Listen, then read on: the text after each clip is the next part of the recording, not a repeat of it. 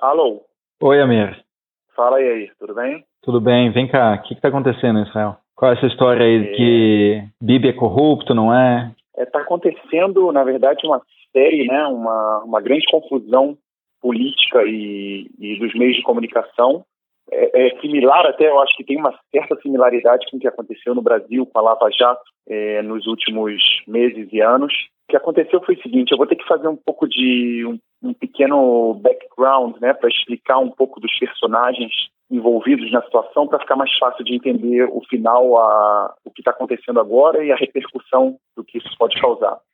Então, primeiro, é importante que, que o nosso ouvinte saiba o nome do dono do Yediot Ahronot. O Yediot Ahronot é o jornal mais importante de Israel. O nome do dono dele chama Arnon Moses. Ele tem, ele já é 32 anos dono, ele é filho do fundador e hoje em dia ele controla o grupo Yediot, o grupo, além do jornal, eles têm também o Ynet, que é o portal de notícias mais visto de Israel. Ele é uma personalidade que normalmente não dá entrevistas, ele não está no público, e é muito comentado que no Yediot, né, por conta dele, principalmente do, do Arnon Moses, que é conhecido como Noni Moses, que o Yediot tem uma lista dos que ele apoia e do que eles não, dos, daqueles que ele não apoia. E essa lista se altera ao longo do tempo.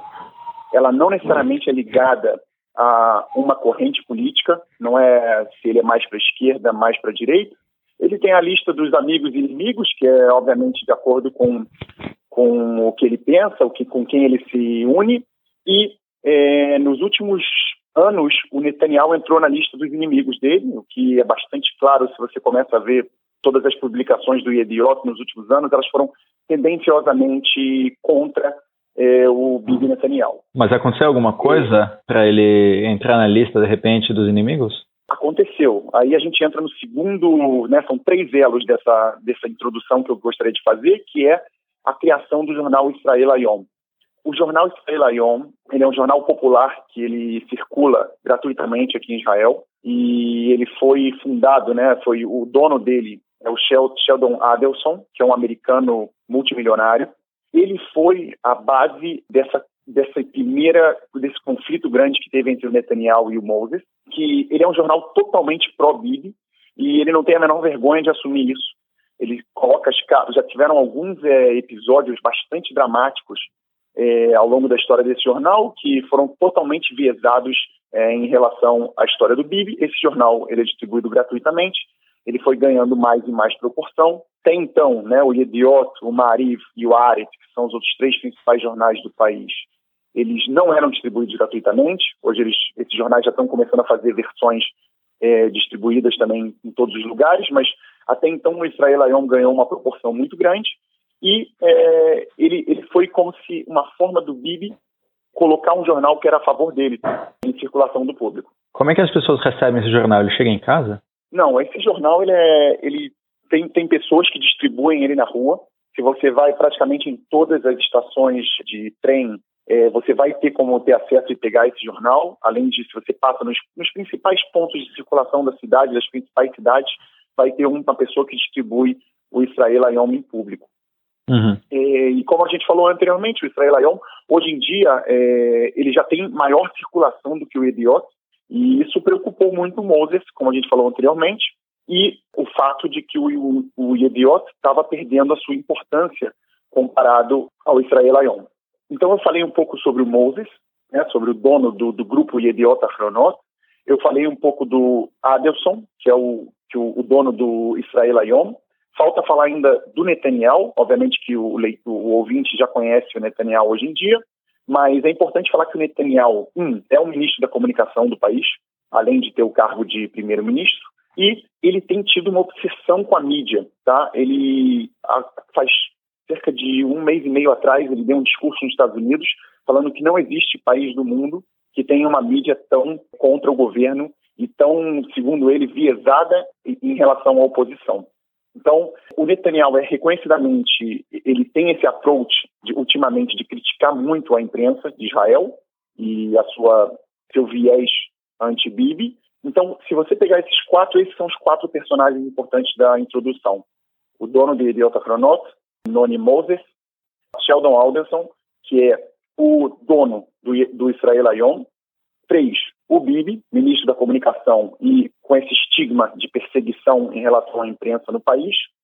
E é, o último, na parte dessa história, até a gente começar a falar do que está acontecendo agora, é uma lei, se chama Lei Israel Ayom, que discutia, é, foi, foi uma assat hoc, seria uma sugestão de lei, uma proposta de lei, que dizia que deve, deve ter uma defesa do jornalismo feito em Israel e que propunha a extinção, né, a proibição, perdão, da venda do Israel Ayom de forma gratuita.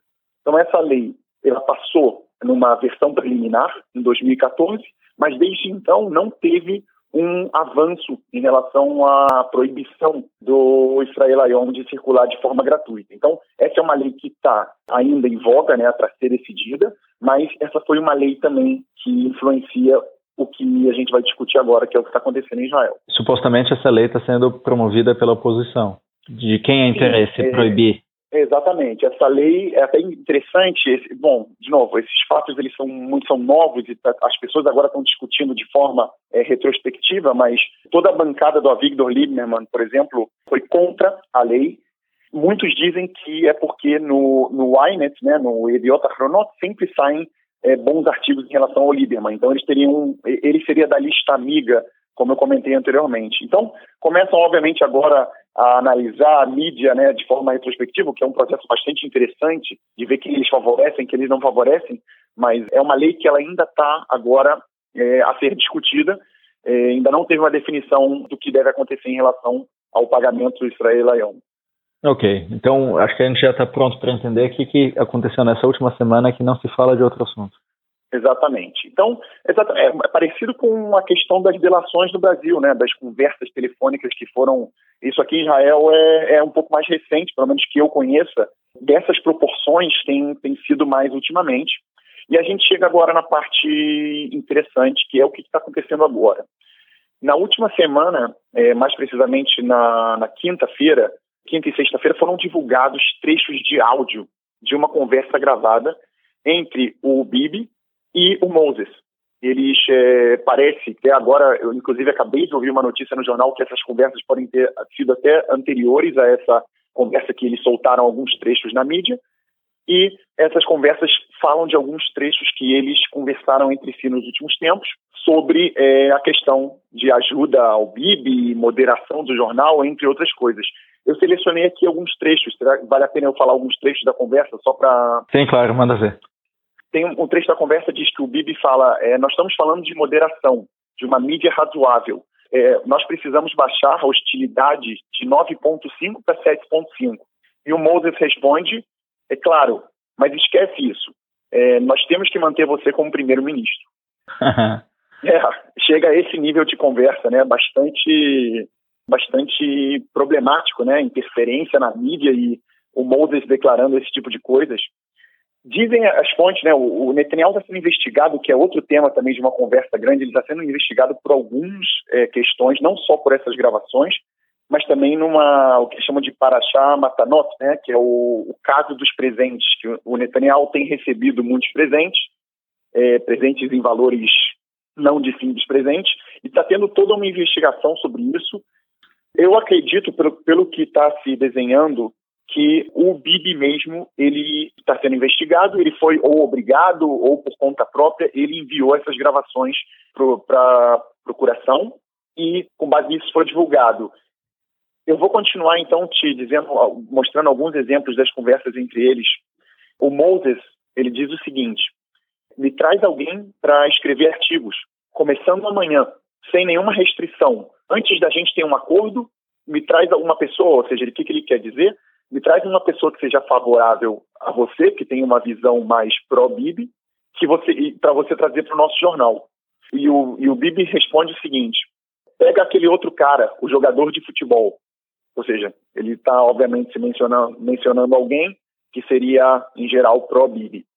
E eles falam, inclusive, tá? Não vou, obviamente, citar todas as partes que saíram, mas eles falam, inclusive, de fazer isso de forma gradual, para, obviamente, se o jornal está totalmente contra o Netanyahu, ele não pode mudar de uma hora para outra.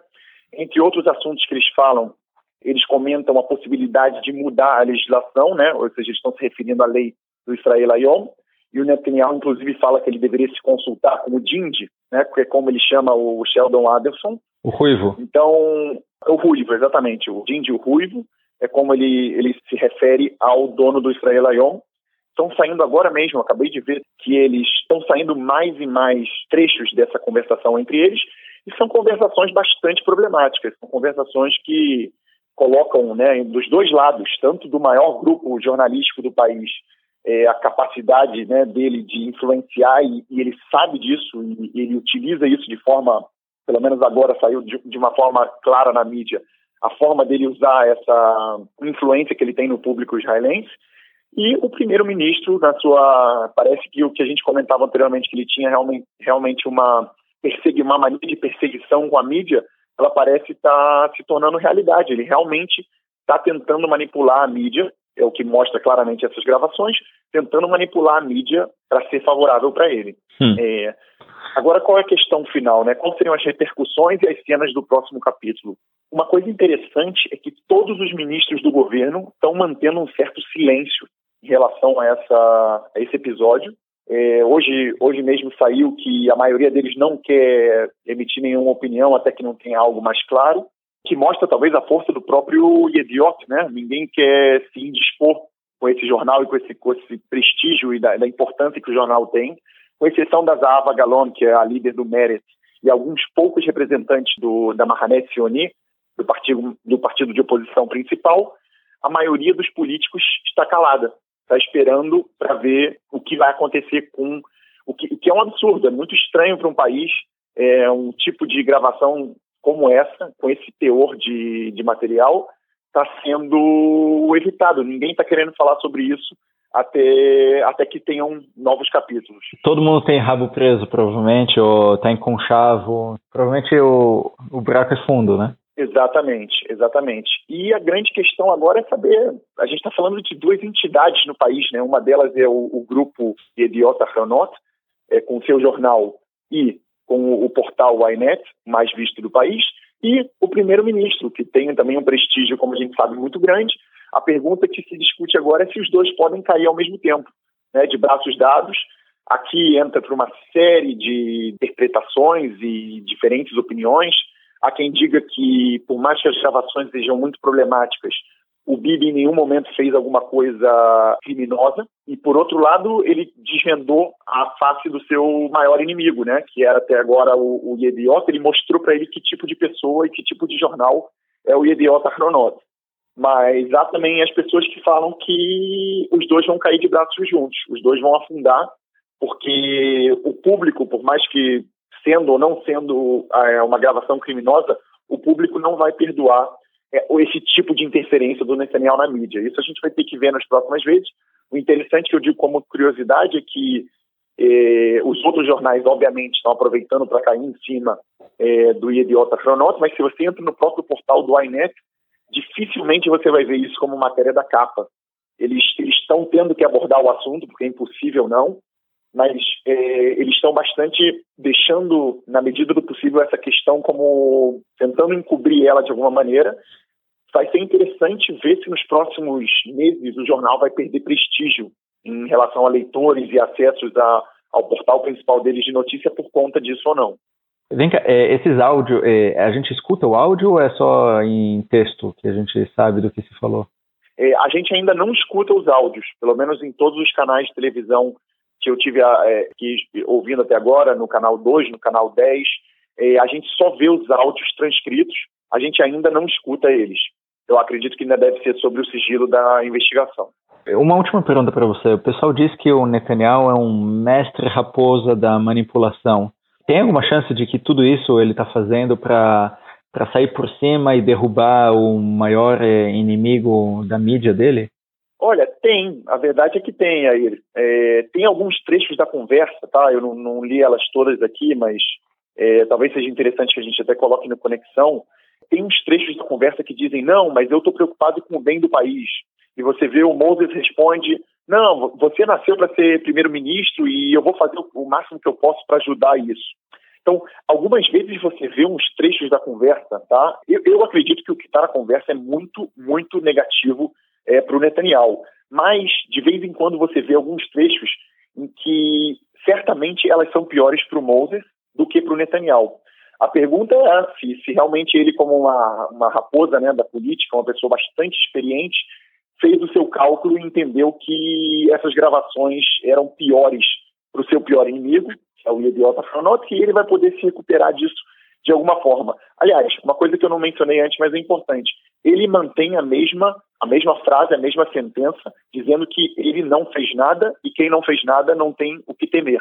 Essa é a frase do Netanyahu, é a única resposta que ele tem para a investigação. Aliás, nas duas, nos dois episódios de investigação que ele está tendo agora, esse que eu acabei de expor das gravações e também na questão dos presentes recebidos de, de diversas pessoas influentes.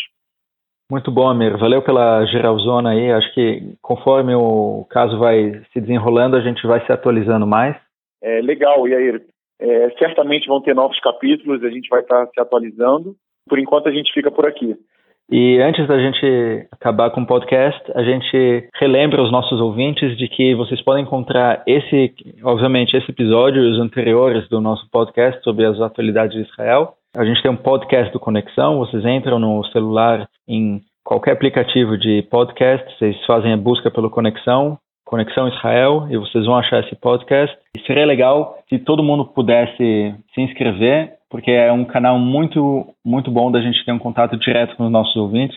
O Facebook, quem está dependendo do Facebook para receber notificação, nem sempre feito, o Facebook avisa, aliás, ele avisa poucas vezes. Então, quem, quem fizer assinatura vai poder receber direto toda vez que tiver um episódio novo.